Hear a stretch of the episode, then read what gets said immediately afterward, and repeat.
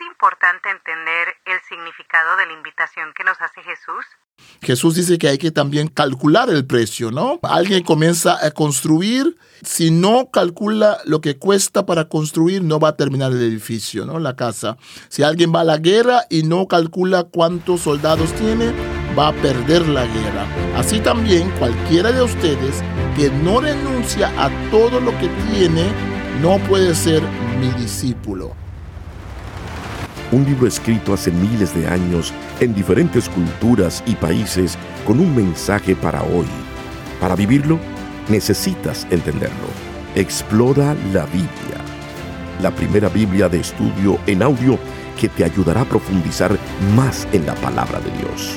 Expertos biblistas explican los aspectos históricos y culturales que facilitan la comprensión del texto. Explora la Biblia Saludos. Estamos en un nuevo episodio de Explora la Biblia. En esta ocasión estaremos escuchando y leyendo el capítulo 14 del Evangelio según San Lucas. La primera parte de este capítulo narra lo que sucedió cuando Jesús fue invitado a comer en casa de un fariseo. La parte final trae enseñanza para quienes acompañan a Jesús hasta Jerusalén. Una vez más nos acompaña el doctor Marlon Winnet ¿Y qué otras cosas debemos prestarle atención a modo introductorio de este capítulo 14? Sí, esta vez yo sugiero que, que, observemos otra vez y las mismas pautas que habíamos dado, que es la oposición en contra de Jesús, la inminencia, la urgencia del reino. Jesús sigue sanando a gente en día de Shabbat y vemos todo el tema, lo que le cuesta al discípulo seguir a Jesús. Pero vamos a fijarnos principalmente en la parábola de la gran cena y vamos a analizar esa parábola donde hay una invitación siempre de Dios, de Dios a cada uno de nosotros y en esa parábola Jesús toma el tema y el quien es invitado a ser parte del reino. Pues escuchemos el capítulo 14 del Evangelio según San Lucas. Evangelio de Lucas. Jesús sana a un enfermo. En cierta ocasión Jesús fue a comer a la casa de un fariseo muy importante. Era un día de reposo y ellos estaban acechándolo. Delante de Jesús estaba un hombre enfermo de hidropesía.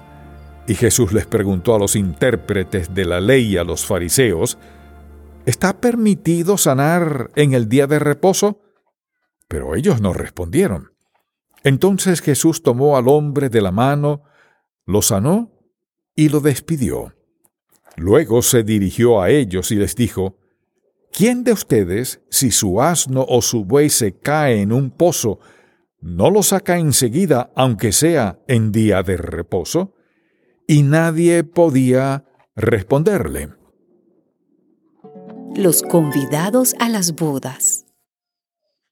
Cuando Jesús vio que los invitados a la mesa escogían los mejores lugares, les contó una parábola.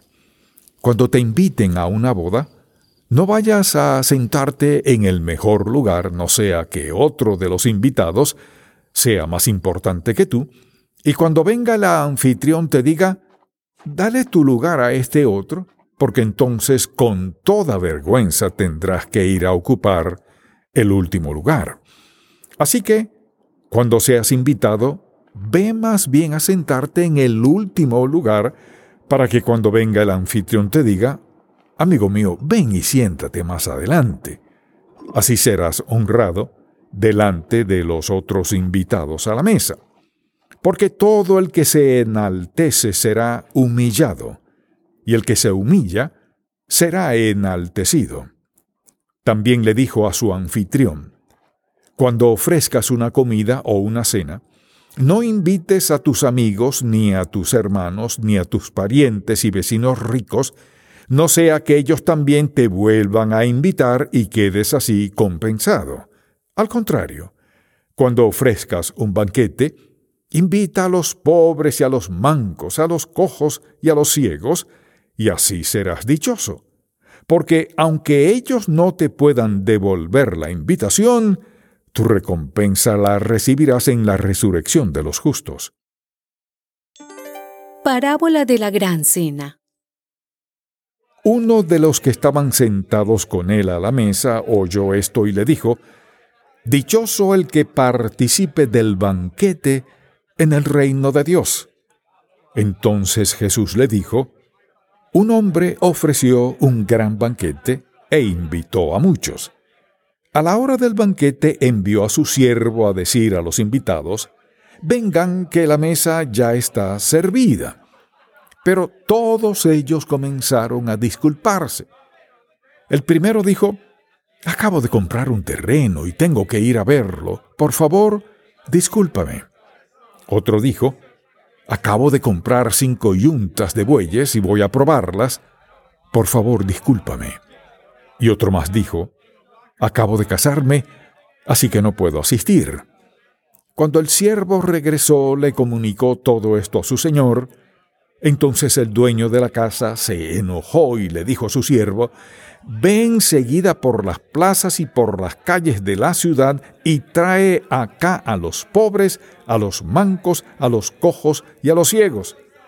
Cuando el siervo le dijo, Señor, se ha hecho lo que mandaste hacer y todavía hay lugar. El Señor dijo al siervo, Ve entonces por los caminos y por los atajos y hazlos entrar por la fuerza. Quiero que se llene mi casa. Quiero decirles que ninguno de los que fueron invitados disfrutará de mi cena. Lo que cuesta seguir a Cristo. Como grandes multitudes lo seguían, Jesús se volvió a ellos y les dijo, Si alguno viene a mí y no renuncia a su padre y a su madre, ni a su mujer y sus hijos, ni a sus hermanos y hermanas, y ni siquiera a su propia vida, no puede ser mi discípulo. El que no toma su cruz y me sigue, no puede ser mi discípulo.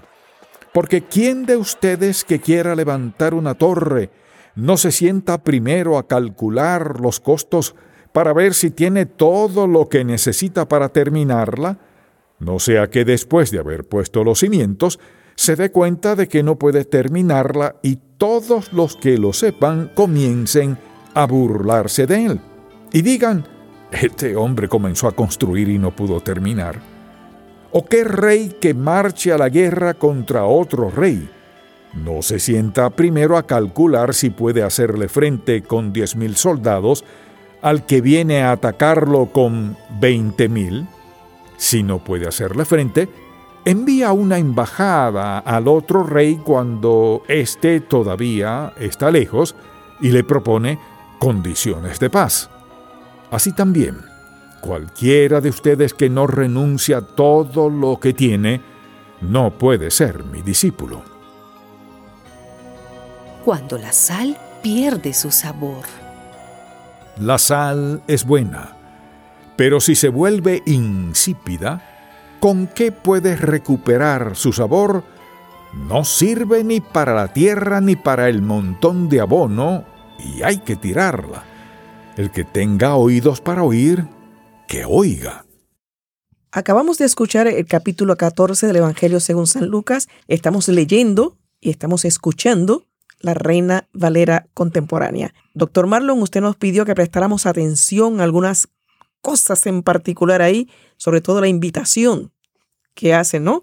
Los convidados a las bodas, una invitación en particular. Por favor, amplíe el tema. Sí, lo que vemos acá en ese texto es que, claro, hay todo el debate del día de reposo.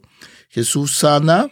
Entonces, después Jesús comienza a hablar porque Jesús ve que hay una actitud, no solamente los fariseos y los escribas enseñaban ciertas cosas, pero su, actitud, lo que hacían también le quedaba mal a Jesús, le daba bronca a Jesús. Cuando Jesús vio que los invitados a la mesa escogían los mejores lugares, les contó una parábola.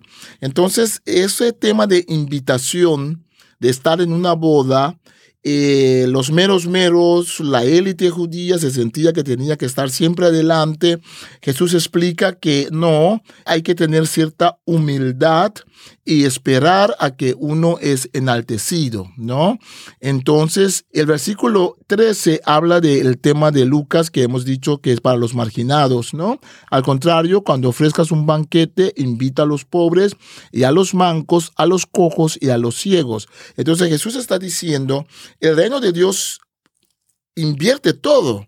Normalmente la gente rica, la gente bella, la gente famosa, la gente que tiene dinero, esa gente son los que están en el primer lugar. Jesús dice, no, en el reino de Dios, Dios invita justamente a la gente manca, a la gente pobre, a los cojos y a los ciegos para que estén en el primer lugar. Y la actitud tiene que ser de humildad, la actitud tiene que ser no hinchar para estar en el primer lugar, pero para ser discípulo de Jesús. El discípulo no le importa en cuál lugar está, el discípulo ya por ser discípulo es invitado a la boda. Y es entonces que él comienza a hablar sobre el banquete del reino de Dios. Porque ¿qué pasa? Cuando Jesús habla sobre la invitación a los cojos y a, los mancos, alguien que está allí se eh, pone muy, muy entusiasmado. Uno de los que estaban sentados, versículo 15, con él a la mesa oyó esto y le dijo, Dichoso el que participa del banquete en el reino de Dios. Ah, entonces Jesús, otra vez Jesús piensa, mm, no me gusta que estás tan contento, no me gusta que piensa que la cosa es tan fácil, no me gusta que asumes que porque ustedes los fariseos, los escribas, porque Jesús está en casa de un fariseo, no está comiendo en casa. Entonces Jesús quiere corregirle y Jesús le dice, mira, eso de la invitación en el reino de Dios es una cosa muy, muy complicada, porque es como el caso de alguien que ha invitado a gente que vengan a la mesa. Ha invitado primero a la gente dentro de la ciudad, ellos están ocupados con su terreno, son gente rica, están ocupados con su boda, porque una persona pobre que tiene hambre, cuando le invitas, va a cancelar la boda para buscar comida, ¿no? Entonces, el uno dice, voy a casarme, no puedo venir. El otro dice, voy a comprar un terrenito, no puedo venir. Son la gente rica primero, la gente, la élite judía, que son invitados. El siervo regresa y dice, ellos no quieren. Entonces el dueño dice, vaya a las plazas por las calles de la ciudad y trae acá a los pobres, a los mancos y a los cojos y a los ciegos. Jesús está diciendo que Dios ha hecho una invitación al pueblo judío. Dios ha hecho una invitación al pueblo para que puedan venir a Dios, pero justamente los líderes religiosos, justamente la gente que lo tenía muy bien, no aceptaron la invitación, no lo aceptaron de corazón. Entonces Dios va a invitar a otros que a primera vista no parecen ser gente adecuada, no parece que tienen la mejor ropa o el mejor nombre. Entonces el siervo viene y dice, todavía hay lugar. Y entonces dice, salga de la ciudad, vaya a los campesinos, porque los campesinos vivían fuera de las ciudades. Entonces el texto nos indica, primero una invitación para los que se meten con la ley, los que lo tienen muy bien. Después una invitación para el otro grupo. Después al final una invitación para un grupo que está fuera de la ciudad. Al fin y al cabo Dios invita a todos pero no todos aceptan la invitación. Y allí está otra vez el tema de ser proactivo, el tema de aceptar la invitación. La invitación está para todos en Lucas, pero la aceptación de la invitación depende de la persona si quiere pagar el costo. Por eso eso termina con un discurso de Jesús donde habla sobre lo que cuesta seguir a Cristo. Invitación es mitad de la historia. La gente se sentía muy bien porque eran líderes del pueblo, porque conocían la ley, pero eso no es suficiente, dice Jesús, porque en ese texto lo que es importante para el reino de Dios es que no solamente ser invitado, Mucha gente se siente muy halagado cuando son invitados para un evento importante, pero la invitación es solo parte de la historia. Hay que aceptar la invitación. Muchos son invitados a ser parte del reino, pero no todos, no todos aceptan. Son aceptados, pero no aceptan. Por eso que Jesús después sigue hablando sobre lo que cuesta seguir a Cristo. Cuesta algo. No es tan fácil como piensa la persona que grita y dice, benditos somos nosotros porque somos invitados a la mesa del reino de Dios. Cuesta algo. Jesús dice que hay que también calcular el precio, ¿no? Alguien comienza a construir, si no calcula lo que cuesta para construir, no va a terminar el edificio, ¿no? La casa. Si alguien va a la guerra y no calcula cuántos soldados tiene, va a perder la guerra. En la misma forma, el discípulo, así también cualquiera de ustedes que no renuncia a todo lo que tiene, no puede ser mi discípulo. Muy fuerte. Y cerramos diciendo, el que tenga oídos para oír, que oiga. Así terminamos el capítulo 14 del Evangelio según San Lucas. Le invitamos a que escuche este y otros episodios entrando a vivelabiblia.com, sección Escucha y selecciona Explora la Biblia. También puede acceder a esta información a través de la aplicación favorita de podcast y busca el título Explora la Biblia. Te esperamos en el siguiente episodio. Un libro escrito hace miles de años en diferentes culturas y países con un mensaje para hoy. Para vivirlo, necesitas entenderlo. Explora la Biblia. La primera Biblia de estudio en audio que te ayudará a profundizar más en la palabra de Dios. Expertos biblistas explican los aspectos históricos y culturales que facilitan la comprensión del texto. Explora la Biblia